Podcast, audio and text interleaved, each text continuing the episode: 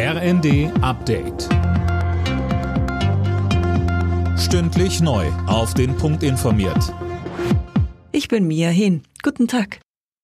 Die Suche nach den früheren RAF-Terroristen Garweg und Staub geht weiter. Bei einem Großeinsatz in Berlin sind die beiden Gesuchten am Morgen nicht gefunden worden.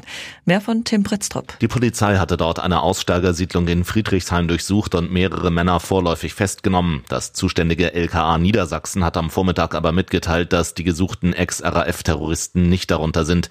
Beide sollen gemeinsam mit Daniela Klette nach ihrer RAF-Zeit unter anderem mehrere Geldtransporter überfallen haben, um sich ihr Leben im Untergrund zu finanzieren.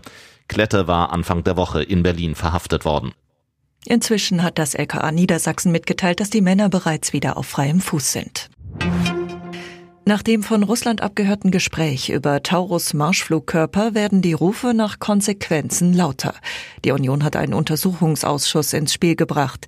Die Werbeauftragte Högel fordert in den Funke-Zeitungen mehr Geld für Spionageabwehr.